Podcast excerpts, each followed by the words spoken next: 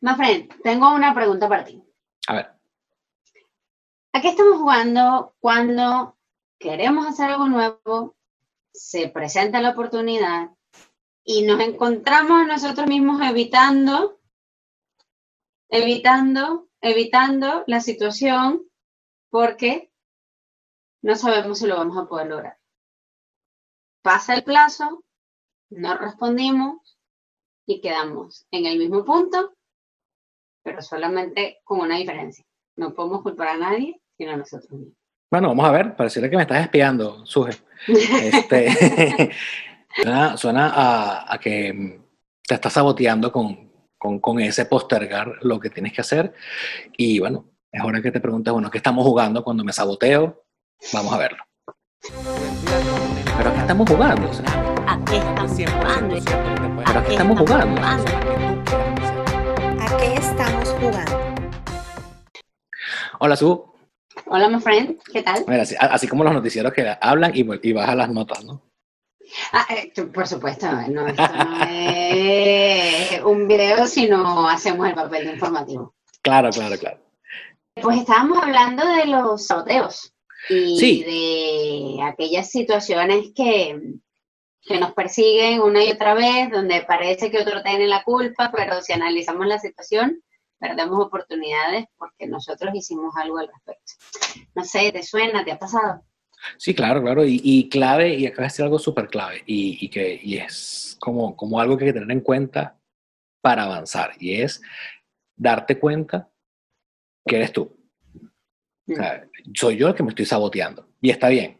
No es un tema de sentir culpa, no es un tema de recriminar, pero una vez que tú tienes eso claro, eh, tienes la, la bendición de obtener el control sobre lo que tú puedes lograr y eso es una cosa increíble, una bendición definitivamente. Recordemos que este canal mm, va dirigido a todos aquellos que estamos en un lugar, queremos ir de un punto A a un punto B y el camino para recorrer se torna a veces turbulento, complicado o sencillamente no tenemos idea cuál es, ¿no? Como hay situaciones que experimentamos y reproducimos de continuo para evitar enfrentarnos con la verdadera situación de cambio y que activan todos nuestros mecanismos de defensa. ¿Cómo podemos descubrir que estamos en esa situación?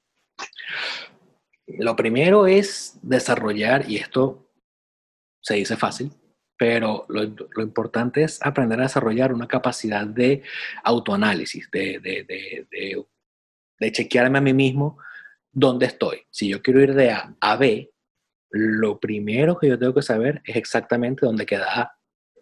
¿verdad? Entonces, ese, ese autoanálisis, ese autochequeo, ese autodiagnóstico constante de, oye, lo estoy haciendo bien, algo que suele pasar cuando uno se sabotea es que la percepción de la realidad siempre está alterada.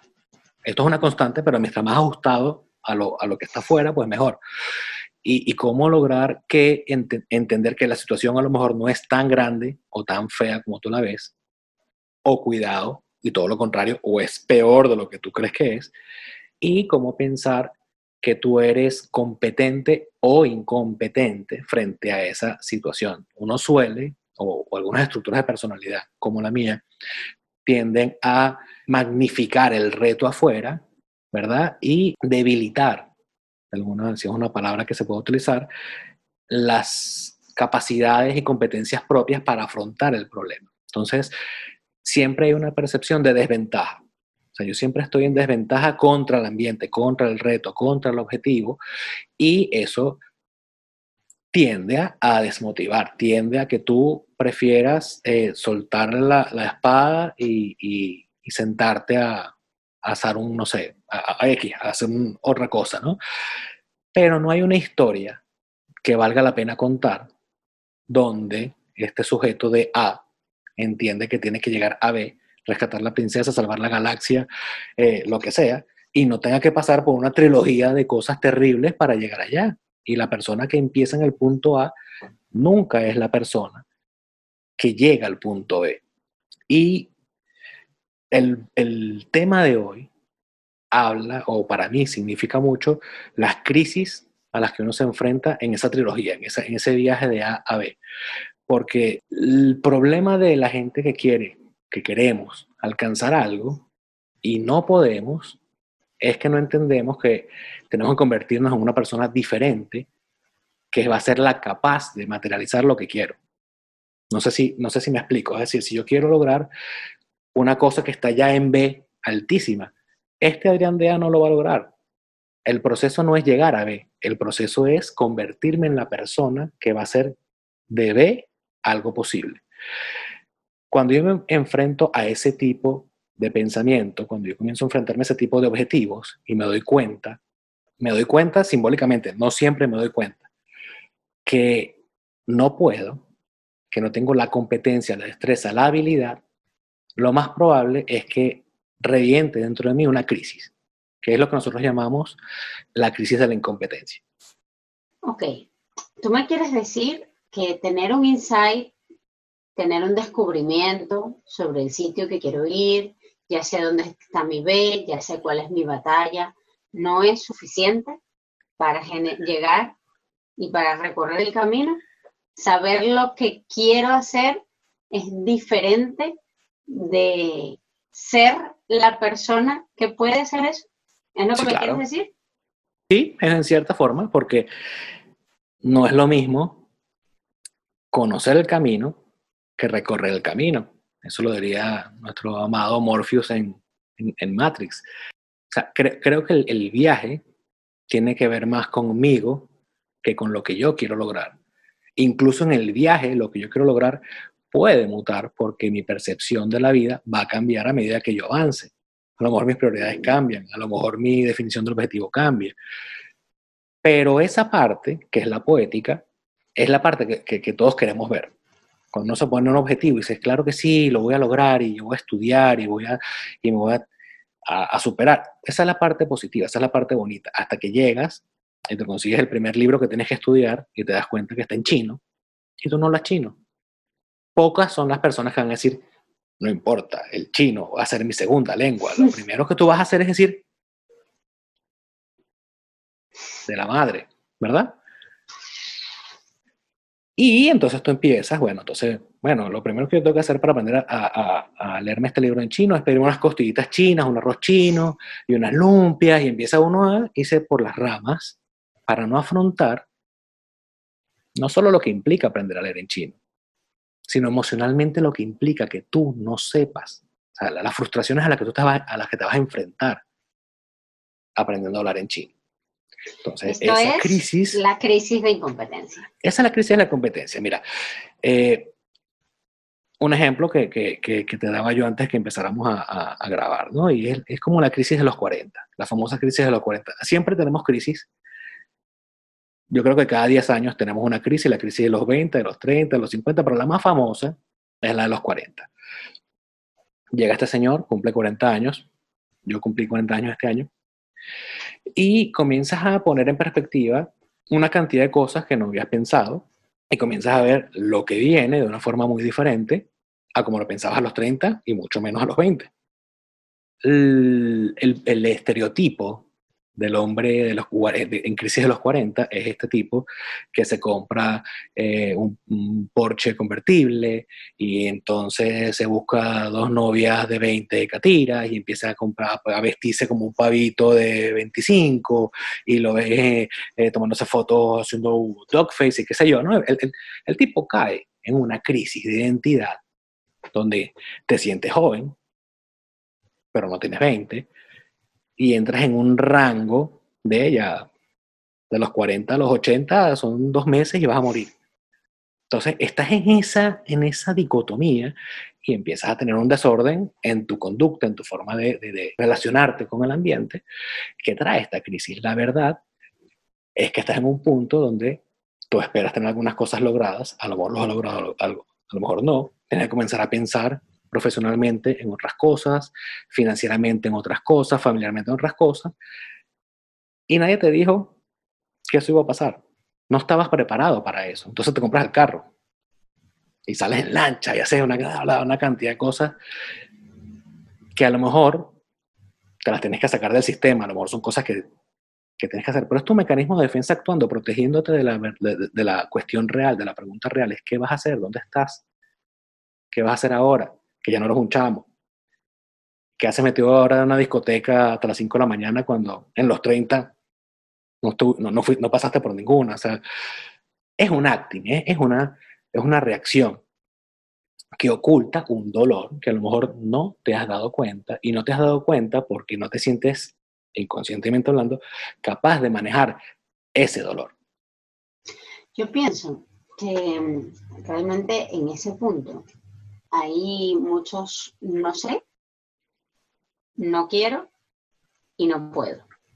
Que decía que toda elección implica una renuncia toda decisión que nosotros tomamos implica, si yo quiero ir a de A a B, también hay C, D, E, entonces se produce una especie de duelo interno por lo que no fue, aun cuando todo mi deseo, mi aspiracional esté en ir de A a B, hay algo que está muriendo, hay algo que estamos dejando. Entonces, ese ejemplo de, la crisis de, las décadas, porque estoy contigo en que cada década, ¿no? Más o menos, cada quien tendrá sus ritmos, eh, empiezan a aparecer signos de lo que dejamos de lado, del camino que elegimos, si ese camino funciona de manera automática porque son seguros, pero llega un punto en la vida que me ha pasado a mí, que ha pasado a ti, por eso estamos hablando de esto y seguramente a las personas que nos están viendo también eh, les ha pasado, donde ese lugar donde estás, aunque sea cómodo, ya no satisface, ¿no? Y queremos provocar algo nuevo y queremos salir del recreo, de recrear y comenzar a crear un camino diferente, pero no sé, no puedo y honestamente no quiero tomar algunas decisiones que me lleven de, de A a B. Entonces, la crisis de la incompetencia percibida, porque tú decías algo al principio que es interesante, muchas veces está en nuestra percepción esa incapacidad, ese no sé, no tengo lo que necesito, lo que se necesita, no, no doy la talla. Pero también cuando nos enfrentamos con el no quiero, no puedo, sucede que emergen de nuestro interior esos mecanismos que van a protegernos y nos llevan, por un lado, a postergar. Mm, me meto en muchas actividades, me, meto en deudas, me meto en compromisos, me lleno la agenda de actividades, etc. Y por otro lado, a reproducir patrones anteriores que me satisfacían. Bueno, mm, Voy, voy a retomar el, gimnasio, pero no con un objetivo de, un estilo de vida sano, sino entonces tomarme las fotos haciendo, porque tal vez así yo veo que a todos les funciona. Todo esto está ocurriendo dentro de nosotros y nos sacan del camino de enfrentar cuál es la cuestión real que tú estabas diciendo. Entonces, ¿cómo podemos lidiar, en tu opinión, en tu experiencia, con esos no sé, con esos no quiero y con esos no puedo.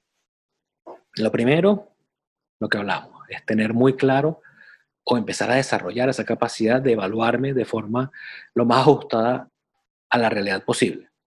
Ni sobreestimarte ni subestimarte, sin sobreestimar ni subestimar el, reto, la realidad, el objetivo, ¿verdad? Eso es lo primero, tratar de calibrar cuál es mi realidad emocional y racionalmente. ¿Con quién cuento? Es decir, mm.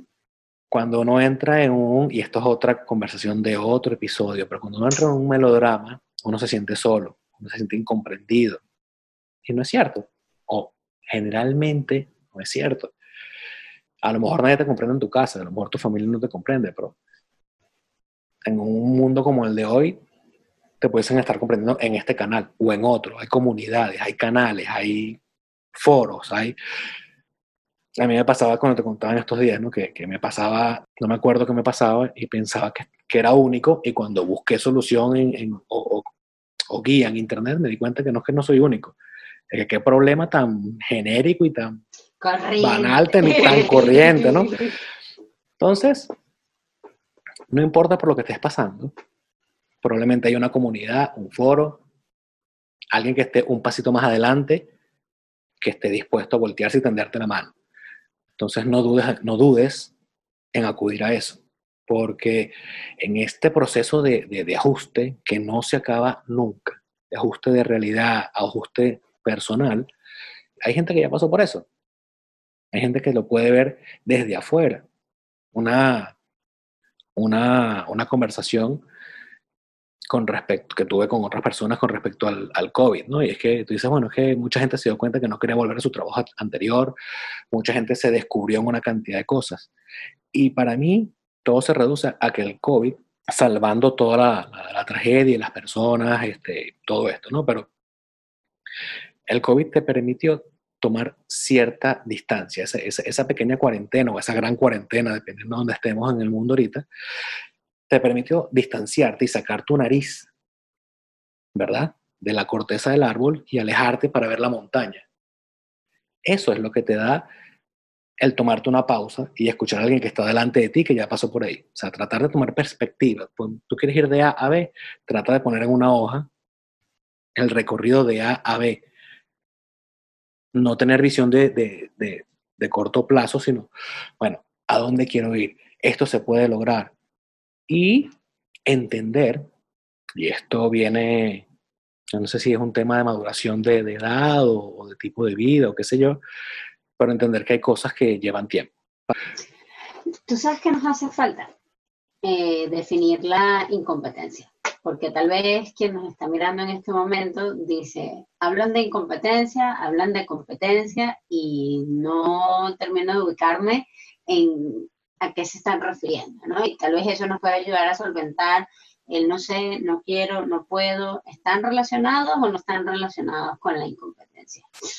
Si venimos hablando de que nosotros eh, tenemos un camino que hemos descubierto eh, o un destino que hemos descubierto que nos satisface, que nos funciona, al cual queremos ir. Y en el camino hacia ese objetivo mmm, descubrimos que hay cosas que no eran tan fáciles como pensábamos, ¿no? Eh, ¿A qué nos referimos con competencia o incompetencia en esa situación? Para mí es una mezcla, o sea, para mí no, no, no voy a hablar del libro, voy a hablar de para mí, Adrián, en, en, mi, en mi historia y, y, creo que, y, y, creo que en la tuya. Nosotros tenemos experiencia en el campo clínico y tenemos experiencia en el campo organizacional. Mm. Y en ambos casos, eh, en, el campo, en el campo clínico, la competencia habla de una, una, una, fortaleza yoica, es decir, la fortaleza, hablaremos de eso en otro momento, pero no perdernos mucho, pero habla de cuáles son mis mecanismos de defensa, cuáles son mis maneras de resilientes de manejar una situación eh, o una crisis dolorosa, ¿verdad? Este, a todos nos pueden pasar cosas desgraciadamente malas y, y en caso de, un, de, de, que pase algo que, que, que sea muy drástico, cuáles son mis recursos para manejarlo. Soy competente para manejarlo, tengo la, la, eso, la resiliencia, la fortaleza, eh, la capacidad, madurez X, ¿no? Y si venimos por la parte organizacional, pues cuando nosotros evaluamos eh, o evaluamos, en algunos casos, candidatos para una posición, tú no solamente evalúas a la persona, evalúas a esta persona sabe lo que va a hacer, esta persona tiene esta habilidad, este, bueno, mira, para esta posición tienes que saber escribir 150 palabras por segundo. Estoy diciendo cualquier cosa. ¿Lo tienes o no lo tienes? Eh, no lo tengo. Eres incompetente para este, a este, esto que estoy evaluando. A lo mejor no para el cargo. A lo mejor podemos hacer un plan de desarrollo de carrera y tú escribes 130 y podemos decir que aquí a seis meses puedes lograr las 150. Competencia e incompetencia habla de la capacidad de lograr o hacer algo, manejar algo, porque lo que tenemos eh, claro es que vamos a tener muchas situaciones en la vida donde vamos a ser o nos vamos a sentir incompetentes y vamos a tener que decidir si desarrollar esa competencia para, para poder alcanzar ese objetivo es importante o, mira, sencillamente eh, hay que saber qué batallas pelear. Vale la pena, vale la pena yo eh, dedicarme a desarrollar una habilidad, una destreza para, para cubrir una situación eh, determinada. La valoración de la situación, la valoración de la ganancia, la, una cantidad de cosas, ¿no? Siempre vamos a usar el, bueno, no siempre, pero en esta oportunidad voy a repetir el, el ejemplo de esta persona que a lo mejor está estudiando algo que no quiere estudiar y lo hace para complacer a otra persona. Entonces tú tienes que valorar qué es más importante para ti, lo que vas a lograr tú con tu éxito profesional o lo que va a sentir esta persona. Cualquiera de las dos variables es decisión de cada quien, no hay una, no hay una valoración de una opción u otra. Pero si hay algo que yo no quiero estudiar porque no lo sé o no se me da o no me gusta, probablemente me consiga eh, muchas situaciones en las cuales yo esté en la crisis, una crisis de identidad de esto es lo que yo quiero, esto es lo para, para acá voy, ¿qué voy a hacer yo con esto? ¿Verdad? Una cantidad de, preguntas que, que, te haces en momentos de crisis y que la solución va a ser, este, bueno, aparte de responderlas, pues vas a tener que superar estos este obstáculos aprendiendo algo de, en este ejemplo, en la carrera, que va a requerir un sacrificio, una energía. Entonces, ¿vale la pena? ¿Es lo que quieres hacer? Ok, entonces ya que estás ahí y entiendes que estás en esta crisis y que tiene que ver con el objetivo y lo que quieres alcanzar, entonces ya es más fácil establecer como un plan de desarrollo. Hablando de nuestra ala de, de organizacional, pues sí, hay que hacer un plan de desarrollo de carrera, comenzar por el punto más pequeño. Creo que es importante cambiar la valoración o la percepción que tenemos acerca de lo que queremos alcanzar estamos en, una, en un momento de vida, o es mi percepción, donde eh, es muy fácil querer en la inmediatez.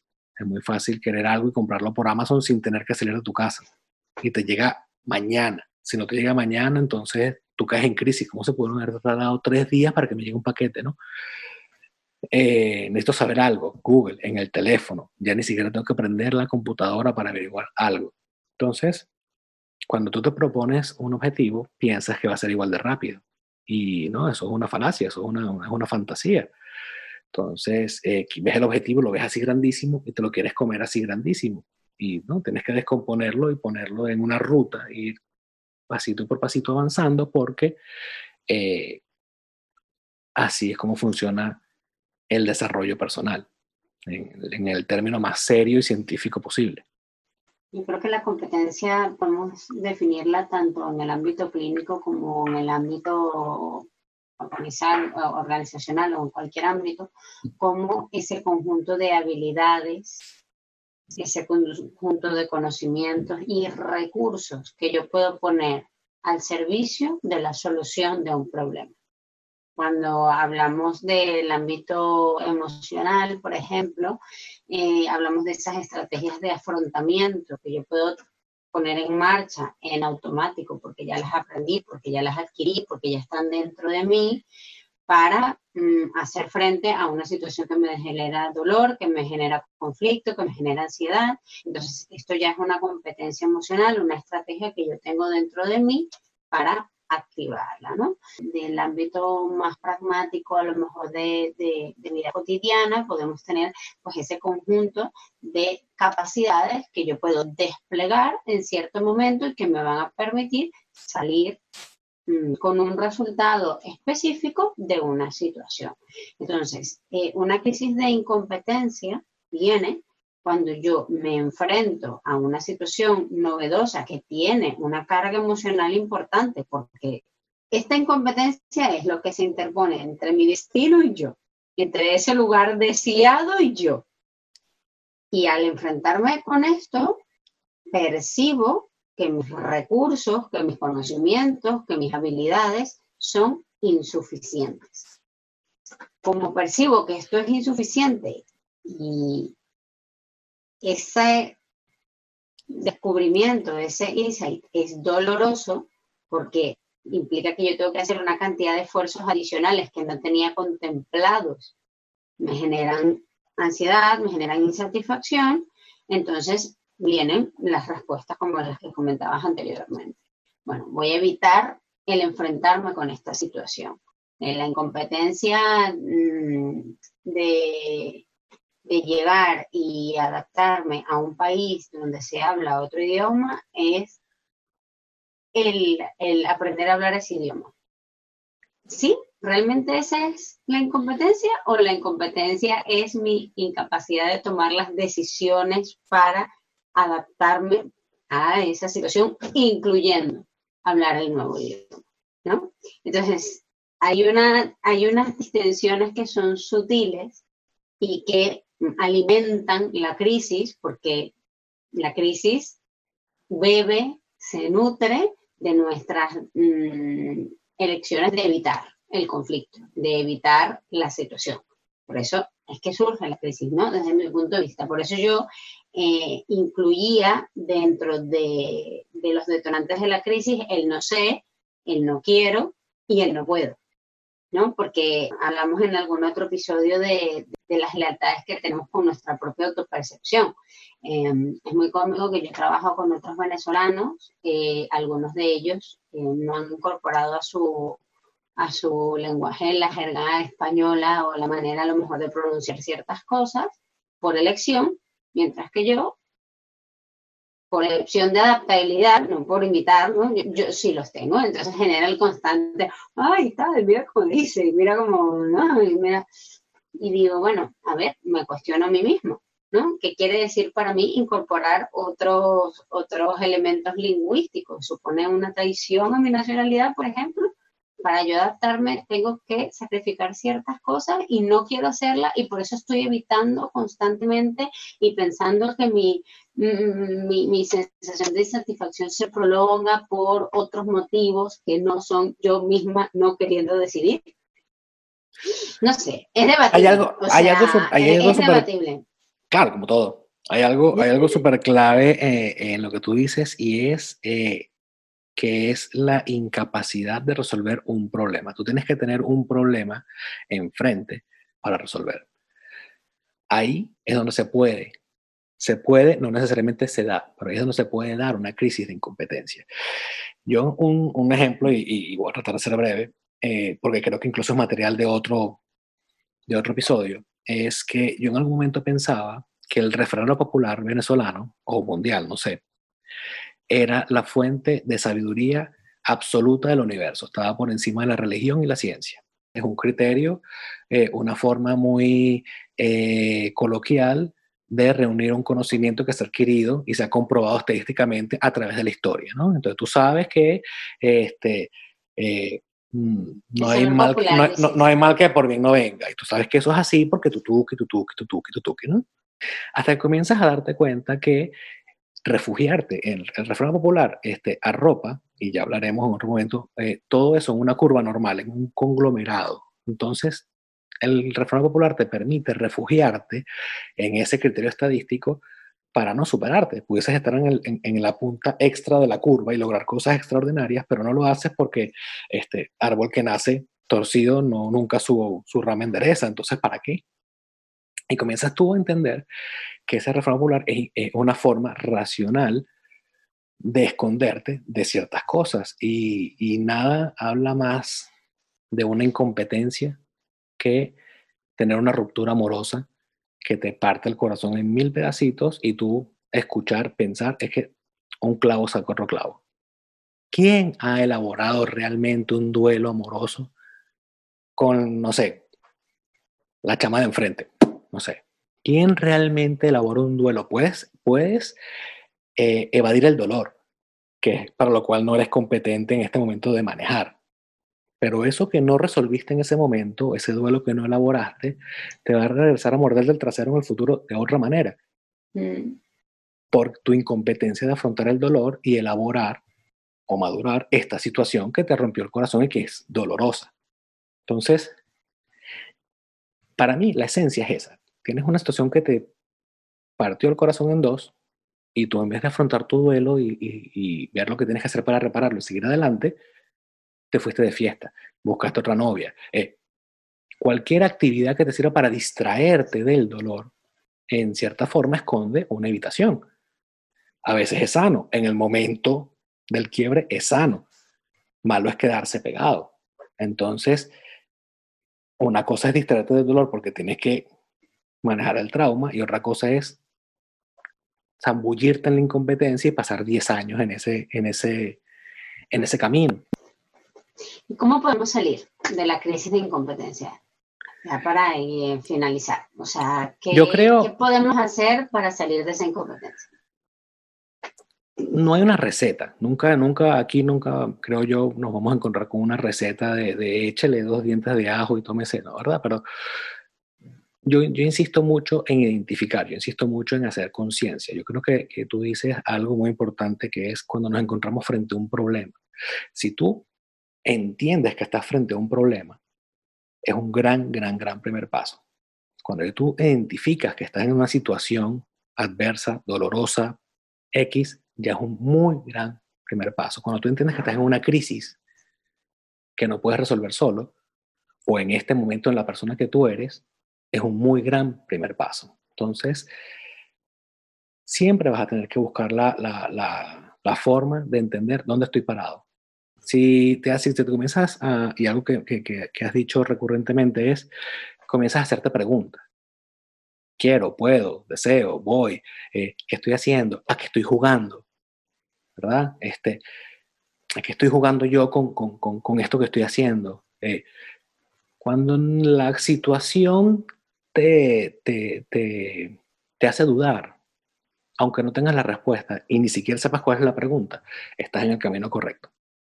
Cuando te atrevas a entender que no necesariamente tienes la razón, que te puedes equivocar, que, que ¿qué estoy haciendo? ¿Qué estoy haciendo yo saliendo con esta persona? ¿Qué estoy haciendo yo comiéndome este perro caliente? ¿Qué estoy haciendo yo eh, aceptando este trabajo? ¿Qué estoy haciendo yo comprándome este carro?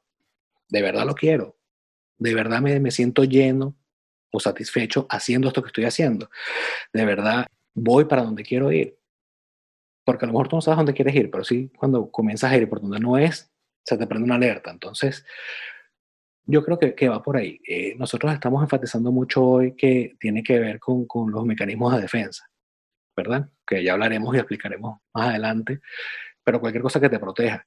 Si tú sientes que estos mecanismos, estas cosas que te protegen, no alcanzan, no son suficientes, no te sientes protegido con lo que estás haciendo, se te prende una alerta, eso es un muy buen primer paso para entender que estás atravesando una crisis y que hay que comenzar a desarrollar competencias, hay que comenzar a desarrollar competencias emocionales, racionales, organizacionales, whatever sea el, el problema que estés enfrentando. Y yo creo que esa conversación orientada a desarrollo tiene lugar en otro espacio. En un momento en nuestro futuro, puede ser en, en el próximo episodio. Estupendo. Yo cerraría diciendo que eh, un insight de estoy en, frente a un problema sumado con una decisión de aumentar recursos, los recursos que sea que necesite, conocimientos, habilidades, estrategias de afrontamiento de emociones, eh, son la combinación o una combinación muy saludable, porque no es la única, pero es una combinación muy saludable para abrirnos paso en esa crisis de incompetencia y estar un poco más cerca del el punto B que venimos hablando. Así que bueno, nos vemos en otro episodio, my friend. My friend. Adiós. Bueno, a enfrentar nuestras incompetencias. Sí, sí, sí, sí. Siempre están. Nos pasa a todos. Vas a superar esta y viene otra. No, el desarrollo nunca para. Entonces, bueno, a eso estamos jugando. Eso es. Pero aquí estamos jugando. O sea, ¿A qué estamos jugando? pero aquí estamos jugando. ¿A qué estamos jugando?